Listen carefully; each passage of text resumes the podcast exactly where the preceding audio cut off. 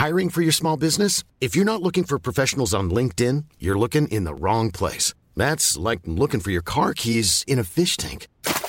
LinkedIn helps you hire professionals you can't find anywhere else, even those who aren't actively searching for a new job but might be open to the perfect role. In a given month, over 70% of LinkedIn users don't even visit other leading job sites. So start looking in the right place. With LinkedIn, you can hire professionals like a professional. Post your free job on linkedin.com slash people today.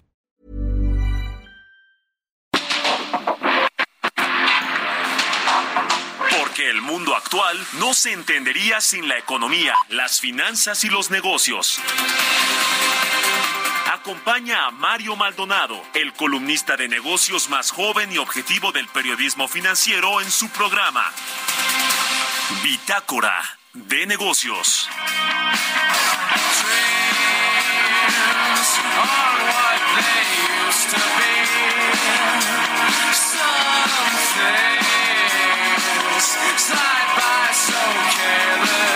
Muy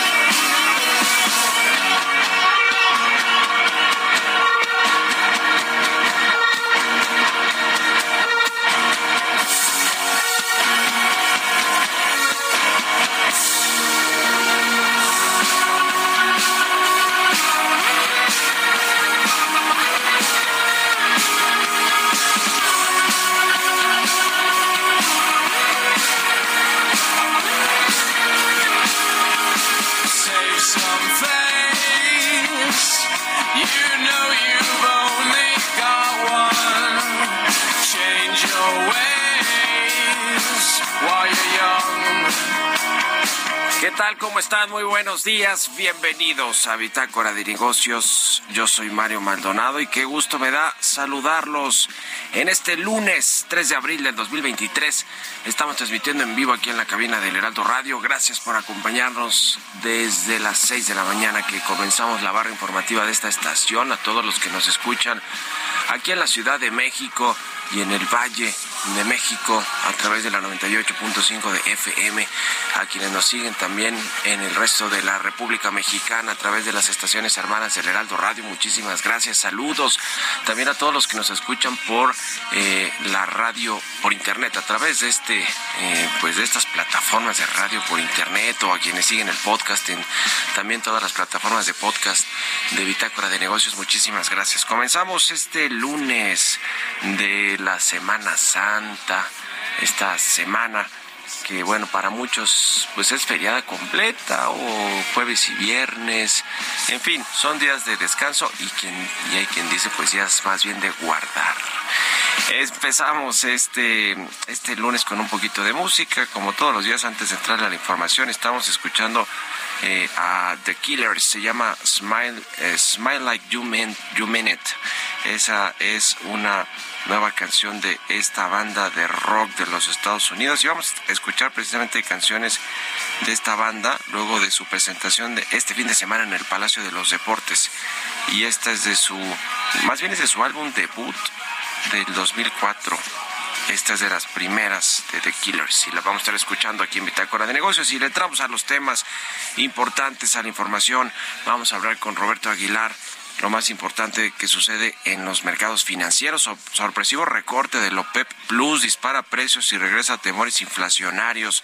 Depósitos bancarios en Estados Unidos siguen bajando, pero moderan el ritmo y Tesla incumple volumen de ventas pese a la baja de precios de sus autos. Así las cosas con esta empresa de Elon Musk que va a instalarse con una nueva planta acá en México, en el estado de Nuevo León. Le vamos a entrar a este tema. Vamos a platicar también con el embajador eh, británico en México, con el embajador del Reino Unido en nuestro país, con John Benjamin, sobre un acuerdo que hizo el Reino Unido con México para, bueno, y en general con otros países para integrarse este tratado integral y progresista de asociación transpacífica. Y vamos a hablar pues de otros temas que tienen que ver con la inversión, con el comercio entre México y el Reino Unido, el turismo y pues una relación importante que hay entre ambos países. Le vamos a entrar a este tema con el embajador John Benjamin, el embajador del Reino Unido en México, y hablaremos también con Alexis Milo, economista, fundador de Teleconomics, sobre las proyecciones de Hacienda para el cierre del 2023 y para el 2024. Ya ve que ajustó este estos eh, el marco macroeconómico, las políticas generales eh, en materia económica eh, y bueno, pues allí no hizo grandes cambios, esa es la realidad, se ve súper optimista Hacienda con respecto al crecimiento económico, incluso con respecto a la baja de tasas de interés, la inflación, y parece que no le, pues no le va a alcanzar el gobierno para crecer 3% este año y quizá tampoco el próximo. Pero bueno, el presidente López Obrador le ha contagiado también a Rogelio Ramírez de Alahual, secretario de Hacienda, este optimismo desbordado, exuberante, que parece que pues eh, todo se lo, se lo cuelgan al nearshoring, ¿no? Que vengan las inversiones por el nearshoring y la cercanía con Estados Unidos, aunque el presidente el observador vaya que le sigue subiendo el tono a sus reclamos con respecto a Estados Unidos. En fin, vamos a entrar a todos estos temas hoy aquí en Bitácora de Negocios, así que quédense con nosotros en este lunes 3 de abril. Vamos al resumen de las noticias más importantes para comenzar este día con Jesús Espinosa.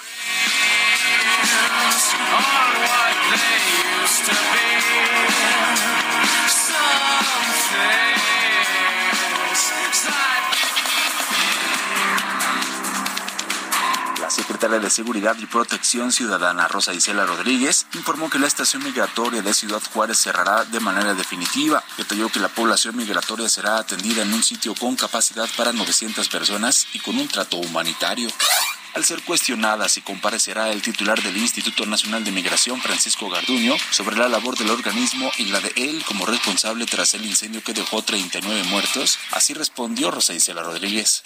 La Fiscalía General de la República está al cargo de la investigación y del resultado del proceso. De ahí se van a deslindar las responsabilidades. Y eh, sin importar al nivel que llegue y por lo tanto hoy como representante del gobierno de México estoy aquí para eh, decir en qué vamos del proceso.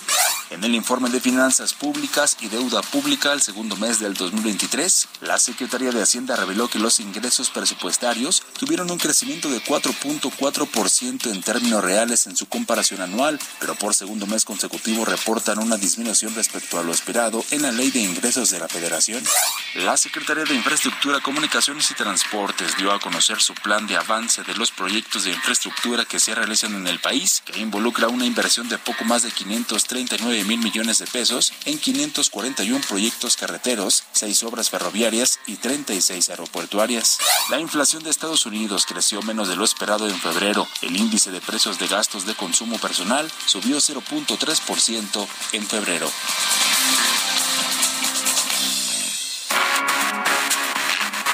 El editorial.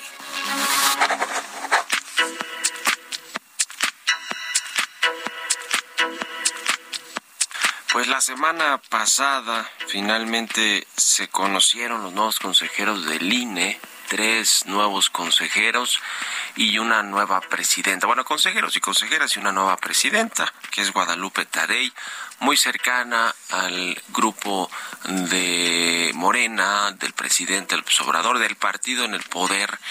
Eh, y bueno, pues aunque tiene, efectivamente sí tiene experiencia en temas electorales, cosa que no tenía Berta Alcalde, la hermana de la actual secretaria del Trabajo e hija de Berta Luján, ex del Consejo Nacional de Morena, pues lo cierto es que hay mucha cercanía y circuló este fin de semana una fotografía donde sale la familia Tadei, ciertamente no Guadalupe Tadei, quien eh, dice el presidente del observador que no conoce, pues digamos quizá no conoce en persona, ¿no? Pero conoce a toda su familia básicamente, buena parte de su familia, entonces esta fotografía generó pues cierta polémica por esta cercanía, por lo que pudiera, eh, por los mensajes y la eh, retórica o narrativa que pudiera tomar esta nueva presidenta del INE, sobre todo en las entrevistas, en su interlocución con otros, con, con los poderes de la Unión, con las autoridades, etcétera, porque pues el presidente, en este caso presidenta del INE, es quien tiene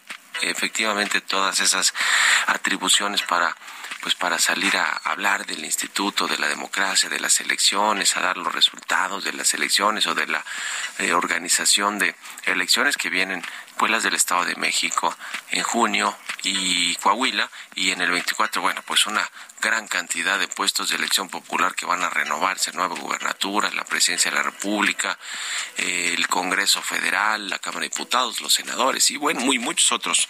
Entonces, pues ya quedó, después se hizo finalmente por este método de tómbola o de insaculación, que quizá pues sí fue más democrático que hacer acuerdos políticos en lo oscurito, pero más bien también pues eh, refleja que no hubo disposición de la de la oposición para eh, convenir con Morena y sus partidos aliados y sacar por consenso a los eh, a los consejeros del INE. Pero bueno en fin así quedaron las cosas. Creo que en todo caso pues vale la pena darle el beneficio de la duda a la nueva eh, presidenta del INE, pero donde sí hay problemas es en el INAI, este organismo de transparencia, donde no le, eh, ahí sí que no les alcanzó a los eh, senadores para ponerse de acuerdo y sacar a dos nuevas propuestas.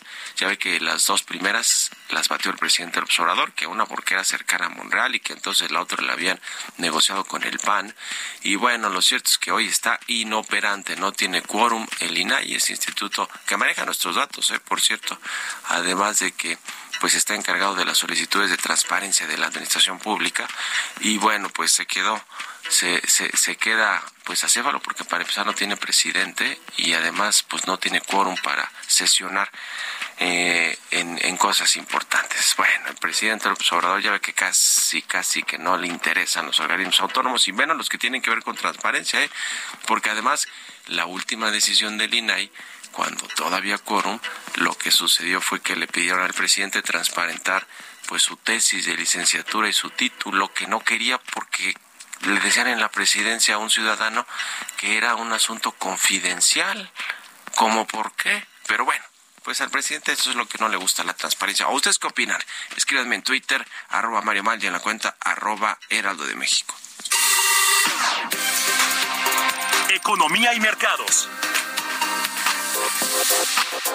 Roberto Aguilar ya está aquí en la cabina del Heraldo Radio. Mi querido Robert, buenos días. ¿Cómo estás, Mario? Me da mucho gusto saludarte a ti y a todos nuestros amigos. Pues hoy nos amanecemos con el tema de una decisión, pues para algunos fue sorprendente, inesperada, el tema de la OPEP Plus, este grupo de países productores y exportadores de petróleo que incluye a Rusia, que acaban de dar a conocer también un aumento justamente, una restricción, una disminución por por así decirlo, en el bombeo mundial y con ello pues los precios del petróleo subieron a nivel mundial, pero regresaron muchas cosas, Mario. Con ello regresó justamente eh, después de que los precios subieron más de 5%, pues los temores inflacionarios, eso es básicamente lo que está sucediendo y que esto también justamente influye en las decisiones de política monetaria. De hecho, los mercados valoran ahora 70% la probabilidad de que la Reserva Federal suba un cuarto de punto en mayo frente al 50% del viernes. Sin embargo, para finales del año se prevén recortes de 40 puntos básicos. La decisión se produce un día antes de una reunión virtual del panel ministerial de la OPEP Plus, que incluye a Arabia Saudita y a Rusia, y de la que se esperaba que el grupo se tuviera justamente los recortes de dos millones de barriles diarios ya acordados para finales de 2023. Así el tema que bueno pues ha dado mucha resonancia en los mercados financieros internacionales y eso sí, las empresas petroleras subiendo eh, favorecidas justamente porque también esta situación, Mario, hizo que se, se actualizaran algunas de las estimaciones justamente de cuánto se ve el precio internacional del petróleo para finales de este año y por, por lo menos Goldman Sachs está viendo el Bren a 95 y a 95 el Bren y 100 dólares el WTI justamente para finales de este año regresan estos precios importantes a la alza del precio, más bien del petróleo en el mundo. También te comento que la actividad de las fábricas de la zona euro subió o siguió más bien cayendo el mes pasado debido a los recortes de gastos de los consumidores que sufren las consecuencias del aumento del costo de la vida, según una encuesta que muestra que justamente el costo de la producción cayó por primera vez desde mediados de 2020. También los depósitos de todos los bancos comerciales de Estados Unidos cayeron en la semana pasada, la semana que finalizó justamente el 22 de marzo, su nivel más bajo desde agosto, pero a un ritmo más lento que la semana anterior y se estabilizaron entre los pequeños prestamistas considerados más vulnerables tras la quiebra justamente de Silicon Valley Bank. También te comento que Tesla no cumplió con las estimaciones de entrega de primer trimestre, ya que el aumento de la competencia y las sombrías perspectivas económicas eclipsaron los esfuerzos del fabricante de automóviles eléctricos por apuntalar la demanda con recortes de precios. Y bueno, interesante también está por anunciarse una serie de despidos, un recorte importante en McDonald's. Esto lo adelantó justamente el Wall Street Journal eh, este fin de semana. Ya veremos el tamaño de este recorte. El tipo de cambio 17.98. Ya regresamos debajo de los niveles justamente de 18 pesos. Tenemos una ganancia anual de 7.6% y la frase, la frase del día de hoy, el mayor riesgo de todos es no arriesgar nada. Esto lo dijo en su momento Melody Hobson. Buenísimo, gracias Robert y nos vemos al ratito en la televisión. Gracias Mario, muy buenos días. Roberto Aguilar, síganlo en Twitter, Roberto AH621, vamos a otra cosa. Mario Maldonado en Bitácora de Negocios. Y de este tema de los consejeros del INE, la nueva presidenta, vamos a platicar también con Luis Miguel Martínez Ansúrez, presidente del Instituto Nacional de Administración Pública. Luis Miguel, buenos días. ¿Qué te parecieron eh, pues los nuevos consejeros y consejeras del INE?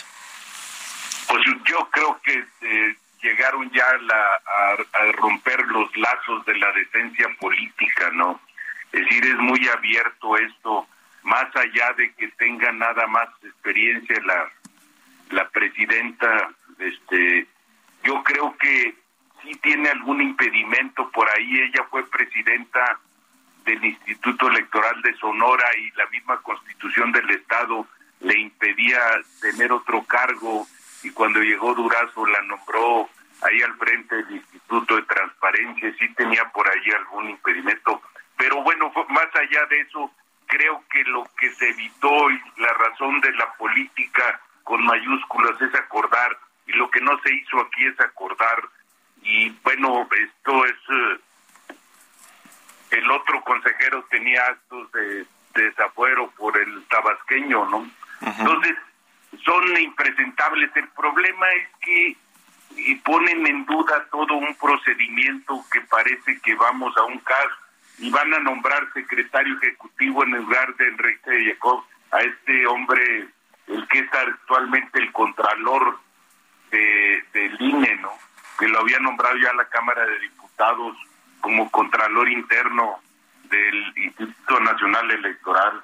Entonces, pues digo yo, lo veo muy lamentable todo esto y ante el divisionismo y polarización que existe en el Congreso, pues esta sofisticación de un sistema aleatorio de insaculación no ofrece certidumbre ni, ni tranquilidad a la sociedad, ¿no?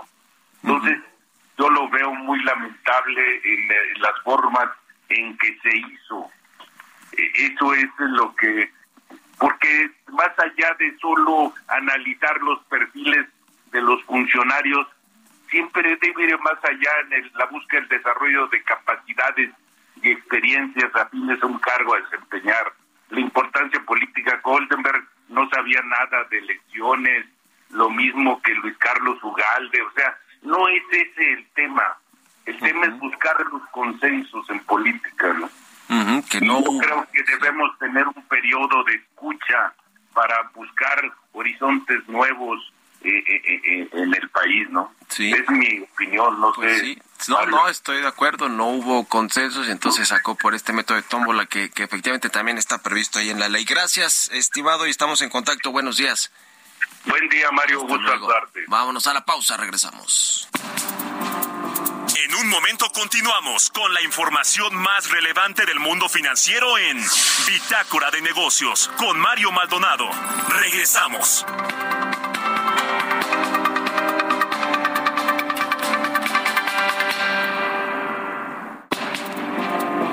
Estamos de vuelta en Bitácora de Negocios con Mario Maldonado.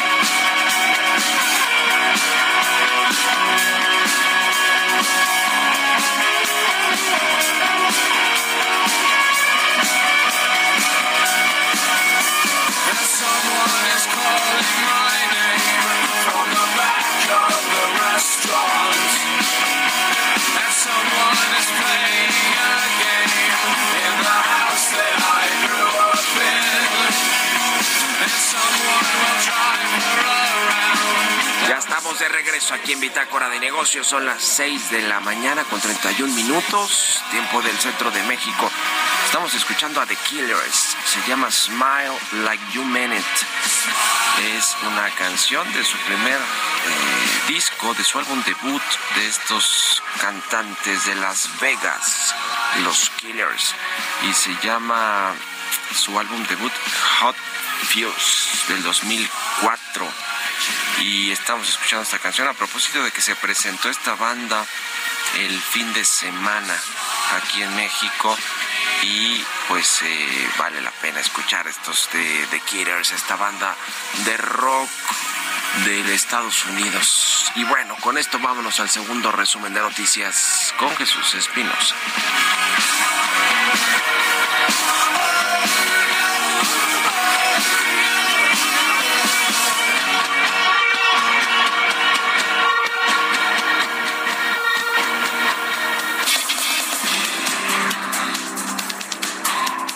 Acuerdo con información del INEGI, a febrero de este año se crearon 2.289.812 empleos en comparación con el mismo mes del 2022, alcanzando un total de 58.349.355 personas ocupadas.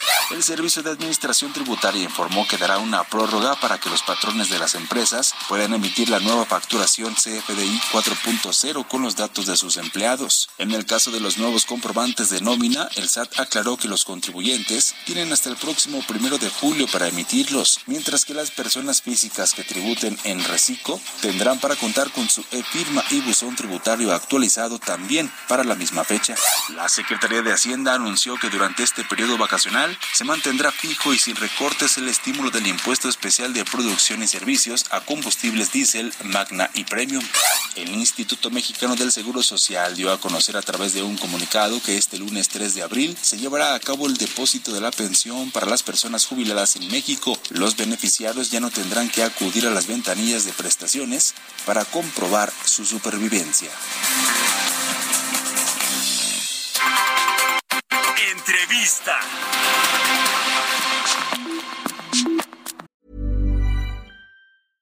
Hey, I'm Ryan Reynolds. At Mint Mobile, we like to do the opposite of what Big Wireless does. They charge you a lot, we charge you a little. So naturally, when they announced they'd be raising their prices due to inflation, we decided to deflate our prices due to not hating you. That's right. We're cutting the price of Mint Unlimited from $30 a month to just $15 a month. Give it a try at mintmobile.com slash switch. $45 upfront for three months plus taxes and fees. Promote for new customers for limited time. Unlimited more than 40 gigabytes per month. Slows. Full terms at mintmobile.com.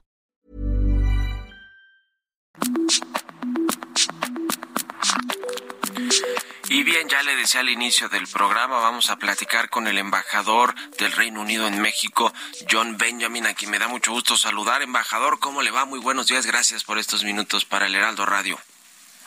Don Mario, muy buenos días. También uh, es un gusto saludar a todos y todas los radioescuchas. Pues varios temas que platicar con, con ustedes, eh, además de esta pues eh, de esta adherencia al acuerdo transpacífico eh, del Reino Unido, donde está México y muchos otros países de Latinoamérica, pero eh, de otros de otras partes del mundo. Importante platicar sobre esto, pero primero quisiera que nos pusiera de contexto pues la relación que tiene México y el Reino Unido en términos comerciales, en términos de económicos en general, las inversiones, los productos que más se exportan de México al Reino Unido y, que importan del Reino Unido a México, etcétera. Cuéntenos un poquito de cómo está esa relación económica y comercial. Sí, ah, Mario, tenemos una muy buena relación comercial entre los dos países, sin embargo, con muchísimo potencial para expandir aún más. Ah, lo que pasa es que los dos países representamos la quinta y la decimoquinta uh, economías mayores del mundo y por tanto, a nuestro parecer, ah, podríamos generar mucho más intercambio. Ah, de hecho, antes de la pandemia habíamos llegado a un auge ah, de intercambio de alrededor de 6 mil millones de dólares al año, como en el resto del mundo se desplomó un poquito producto de la pandemia, ¿no es cierto? Y ha rebotado y esperamos que en durante este año en curso que retomemos esa cifra después de la pandemia, pero queremos duplicar, triplicar el, el intercambio ah, con base en esta nueva adhesión británica al TPAC y más encima vamos pronto en la tercera ronda de negociaciones bilaterales hacia un nuevo tratado de libre comercio entre México y el Reino Unido. Y pretendemos uh, con, con bastante ambición poder cerrar las negociaciones para un nuevo tratado bilateral uh, para el próximo año 2024, tomando en cuenta el hecho de que ambos países tendremos ciclos electorales en la segunda mitad del año 2024. Así es poco, un poco el, el panorama, pero ah, nos ilusionamos con, eh, con ampliar muchísimo el, el, el, intercambio bilateral. Además, contarles que ah, tenemos dos economías economías en el Reino Unido y en México bastante complementarias. Uh, muchas veces se, se, usa un, cliché, un tópico común para graficar eso. Producimos, producimos respectivamente el tequila y el whisky, ¿no es cierto? Así que eso grafica el hecho de que no es que estemos compitiendo tratando de, de, de, de, vender exactamente los mismos productos al, al revés. Y uh, bueno, el, el, en el caso del Reino Unido, nuestra economía uh, depende uh, cada vez más un poco de, de los servicios. Uh, también representamos una economía muy innovadora y moderna en cuanto a, por, ejemplo, la digitalización o las nuevas nuevas tecnologías de punta ah, para combatir el cambio climático. En fin, hay un, sinfín de ámbitos eh, en, los que podríamos ah, colaborar y incrementar nuestras ah, exportaciones respectivas al, otro país.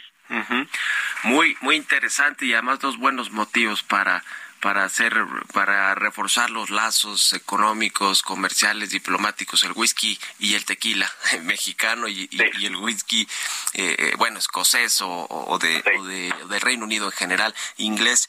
Ahora, eh, preguntarle rápidamente sobre este tema del acuerdo comercial que efectivamente fue por ahí de que, que habrá sido mayo del año pasado cuando comenzaron las conversaciones para renovar el acuerdo comercial y nos decía embajador están cerca este año quieren digamos terminar ya esas negociaciones. Y si nos puede adelantar un poco qué es lo que se está platicando qué va a incluir esta renovación del acuerdo comercial entre México y el Reino Unido sí bueno uh, como es una negociación en curso uh, restamos de, comentar eh, toda la dinámica.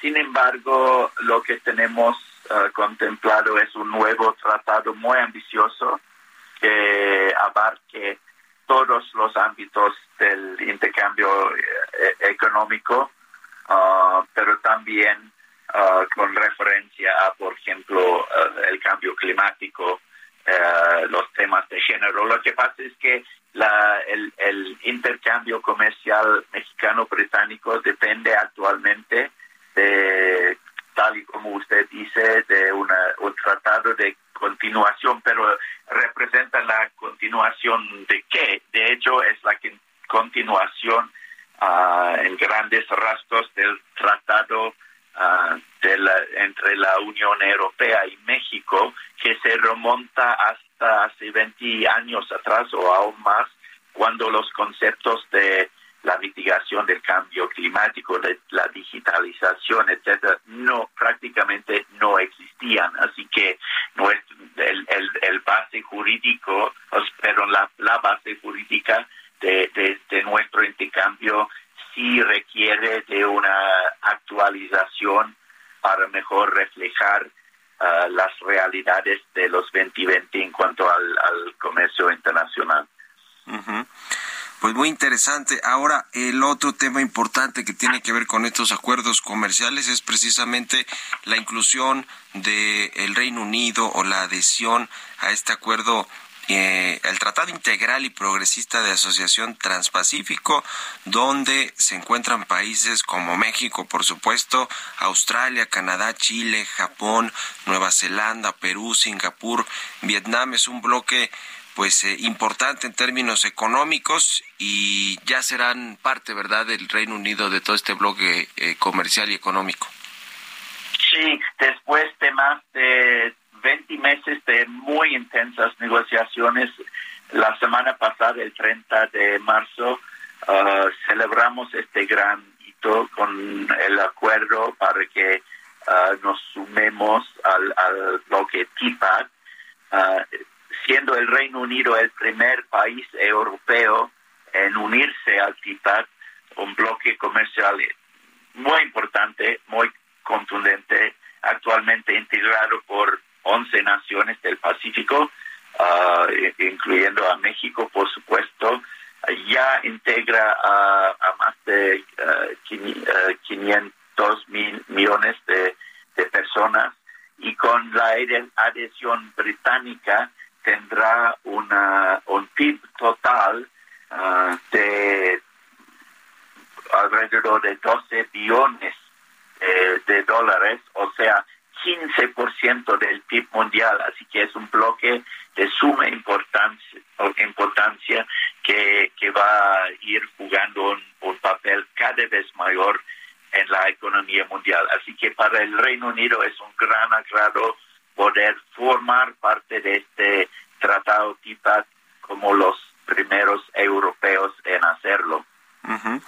Pues muy interesante, embajador. Le agradezco estos minutos para el Heraldo Radio aquí en Bitácora de Negocios y además le, recomiendo a la audiencia también eh, seguirlo en su cuenta de Twitter porque es muy activo, además de, de, lo que hace en términos diplomáticos y las reuniones que tiene también aquí en México con, con integrantes de la política mexicana, eh, con otros embajadores, etcétera pero en general pues sobre México, sobre el acontecer nacional en todos los temas económicos, sociales, políticos, culturales. Así que gracias y estamos en contacto si nos permite, embajador. La cuenta es John Benjamin 19, ¿verdad? Esa es su cuenta de Twitter. Sí, sin H. el John en mi caso se deletrea sin H. Sin H. Bueno, pues muchas gracias y estamos en contacto. Muy buenos días. Hasta luego, es el embajador del Reino Unido en México, John Benjamin, que le decía en su cuenta de Twitter es, muy activo y además pues tiene sus seguidores, por supuesto, tiene 156 mil seguidores por lo que vemos aquí en, en su Twitter y, y, bueno, pues le decía muy, muy, muy activo e importante este, esta renovación del acuerdo entre México y el Reino Unido que, que comenzó el año pasado, no se ha concluido, pero pues que se, se ve bien en, en términos de México para diversificar el comercio eh, exterior, el comercio internacional, que hoy sabemos pues casi que está al 80% eh, concentrado en los Estados Unidos, en nuestro principal socio comercial, y obviamente pues el TEMEC es nuestro principal acuerdo comercial, nuestro principal tratado con Estados Unidos y Canadá. Sin embargo, la diversificación es siempre importante para no depender de, de un solo mercado, de un solo bloque económico. 6 con 44 minutos, vámonos con las historias empresariales. Historias empresariales. La Semana Santa y la derrama que genera eh, pues el turismo, las vacaciones de Semana Santa, según la Confederación de Cámaras Nacionales de Comercio, Servicios y Turismo, este periodo vacacional va a dejar una derrama económica de 160 mil millones de pesos. Nos cuenta más Giovanna Torres. Para este periodo vacacional de Semana Santa se espera una derrama de 160 mil millones de pesos, siendo esta la mejor temporada turística y de reactivación económica desde el inicio de la pandemia. Así lo informó la Confederación de Cámaras Nacionales de Comercio, Servicios y Turismo, tras indicar que este lunes 3 de abril al domingo 9 de abril se espera una movilización de más de 11 millones de visitantes nacionales hacia los destinos de mayor atractivo turístico, ecológico, de aventura y religioso, lo que fortalece será el consumo interno en el país. Héctor Tejada Char, presidente de la Concanaco Servitur México, señaló la importancia de apoyar al turismo y los negocios locales para continuar con la reactivación económica. Estima lograr una ocupación hotelera que superará el 85%.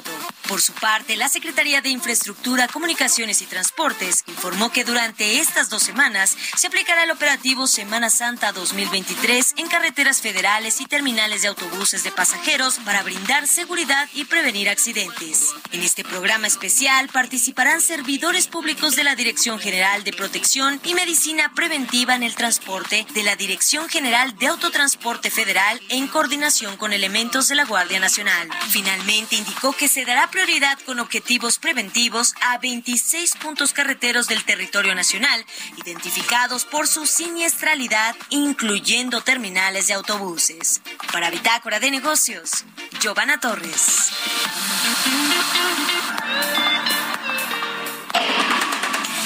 Bitácora de negocios con Mario Maldonado.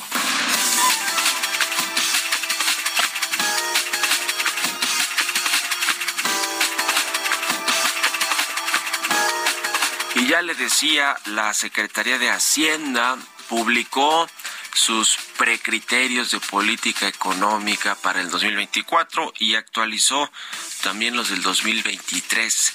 Eh, los eh, pues son los indicadores principales que toma en cuenta el gobierno para pues para hacer su presupuesto, su ley de ingresos y pues para darle una guía a los mercados, a los inversionistas de qué es lo que está esperando el gobierno federal a través de la Secretaría de Hacienda en términos de crecimiento económico, de producción petrolera, del precio del barril de petróleo, la inflación, las tasas de interés, el tipo de cambio, todos estos indicadores que son muy importantes para la economía mexicana. Lo cierto es que ya le decía, pues sigue muy optimista el, secretario de Hacienda, Rogelio Ramírez de la O, con este tema del nearshoring, con la relocalización de las inversiones de Asia que pues encuentran a México como un país atractivo, sin duda alguna, y está llegando la inversión, pero podría estar llegando muchísimo más grande que lo que ha sucedido en los últimos meses. Y además de todo, también pues eh, el secretario de Hacienda dice que la política económica de México pues ha fortalecido el mercado interno, que ahí sí, pues quién sabe, hay, un poco más de dudas porque lo que se ha fortalecido son las exportaciones, la llegada de remesas, el turismo, la inversión extranjera, que efectivamente pues, sigue creciendo, por lo menos en términos de, de reinversión de utilidades. Pero vamos a platicar de, de, de, este, de estos precriterios con Alexis Milo, economista, fundador de Teleconomics, a quien siempre me da gusto saludar. ¿Cómo estás, Alexis? Buenos días. Hola, Mario. Muy buenos días. Gusto saludarte. ¿Qué te parecieron estos ajustes que hicieron y sobre todo el del crecimiento que lo dejan 3% para este año y el siguiente la Secretaría de Hacienda? Pues mira, yo te diría dos cosas. Eh, en primer lugar, pues no es la primera vez que vemos eh, un crecimiento demasiado optimista, ¿no? Pues mal que bien es el pronóstico oficial que además pues se elabora, digamos, dentro de la primera mitad, en abril del año, por eso son los famosos precriterios, porque es un documento que busca más o menos eh, definir algunos parámetros para cómo vendrá el paquete económico a ser eh, eh, enviado al Congreso en septiembre de este año. Entonces, por eso son los precriterios. Y no es la primera vez que salen con un crecimiento demasiado optimista. Y dentro de esto, pues destaca que tengan un crecimiento de 3% para este año, significativamente mayor al consenso de los analistas que lo traen cerca del 2%. Eh, y en segundo lugar, te diría eh, que es difícil pensar en un crecimiento de 3%, sobre todo el próximo año, si es que la economía de Estados Unidos se desacelera, es nuestro principal socio comercial.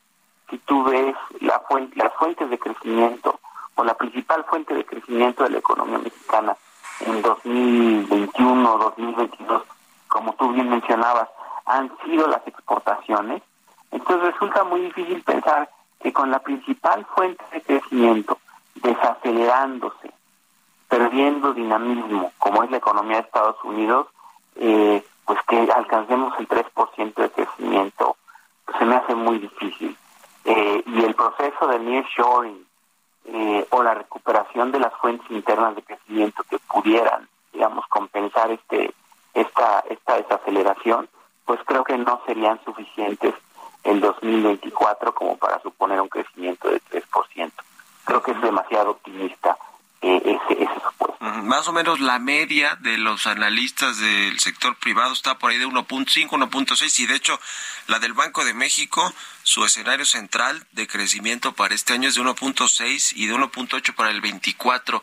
Eh, pues es decir, sí se ve demasiado optimista y yo lo que comentaba ayer en la, en la tele también en la noche, es que el problema de estos cálculos optimistas de Hacienda es que pues, prácticamente sobre el crecimiento está basado el tema de los ingresos del sector público, los ingresos presupuestarios y el tema fiscal y con lo que se hace el presupuesto, ¿no? en fin, todo eso está afincado en buena medida en el crecimiento que espera el, el, el gobierno federal, ¿no? Efectivamente. De hecho, lo importante de estos supuestos es que eh, eso nos da una idea de con qué parámetros están elaborando eh, las finanzas públicas, ¿sí? el panorama de finanzas públicas. Y si, y si el crecimiento viene por debajo de lo que se esperaba, de este 3%, que te digo, no, no solamente es relevante porque es el pronóstico oficial, es relevante porque es el pronóstico con el cual el propio gobierno elabora su panorama de finanzas públicas y si el crecimiento viene por debajo de eso, pues lo que vamos a tener son menores ingresos y probablemente eh, si es que los gastos no se ajustan, pues un mayor déficit eh, fiscal del que está planeando la Secretaría y por lo tanto un aumento de la deuda pública mayor al que se está planteando.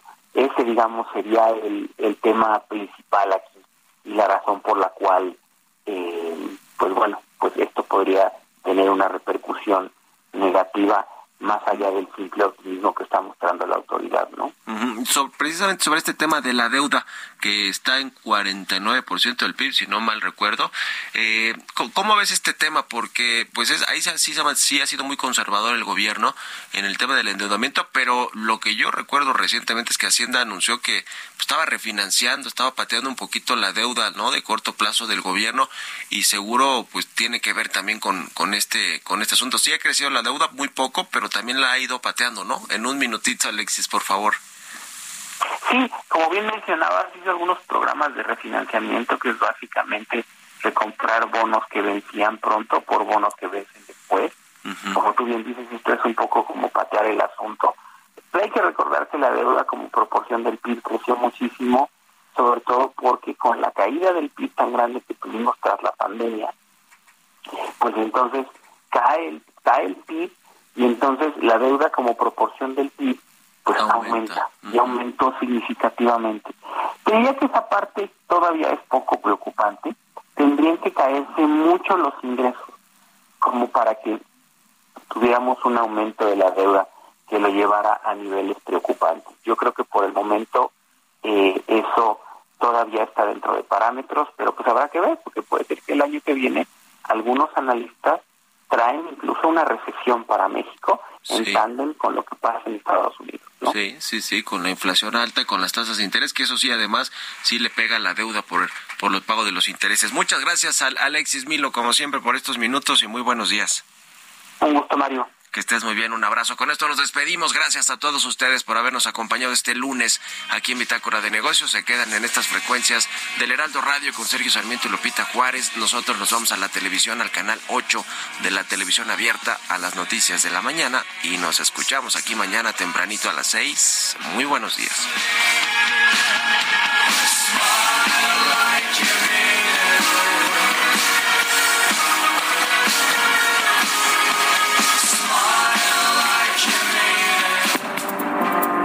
Esto fue Bitácora de Negocios con Mario Maldonado.